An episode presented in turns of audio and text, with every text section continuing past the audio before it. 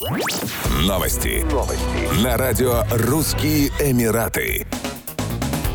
В преддверии праздников Идальфитр в Дубае открыли новый ювелирный рынок. Его задача – освежить исторический центр Дубая и оживить его репутацию как города торговли золотом. Рынок стал частью проекта преображения Дейры, современного многофункционального комплекса, предназначенного для проживания, бизнеса, торговли и досуга, с транспортным узлом, соединяющим Дейру с центром Дубая. Из 295 магазинов, запланированных к открытию, уже функционирует более 50. Помимо ювелирных бутиков, в квартале также откроются рестораны и офисные центры. Дейра – исторический район, богатый культурой, историей и традициями. Ожидается, что проект станет одной из главных культурных достопримечательностей города и мировым центром ювелирной индустрии.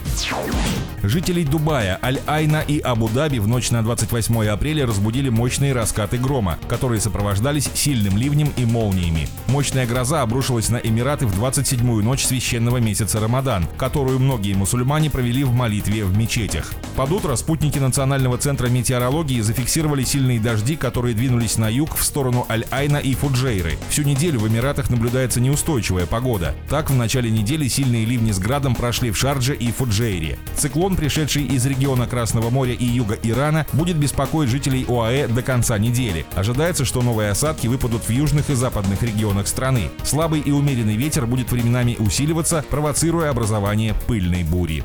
Еще больше новостей читайте на сайте RussianEmirates.com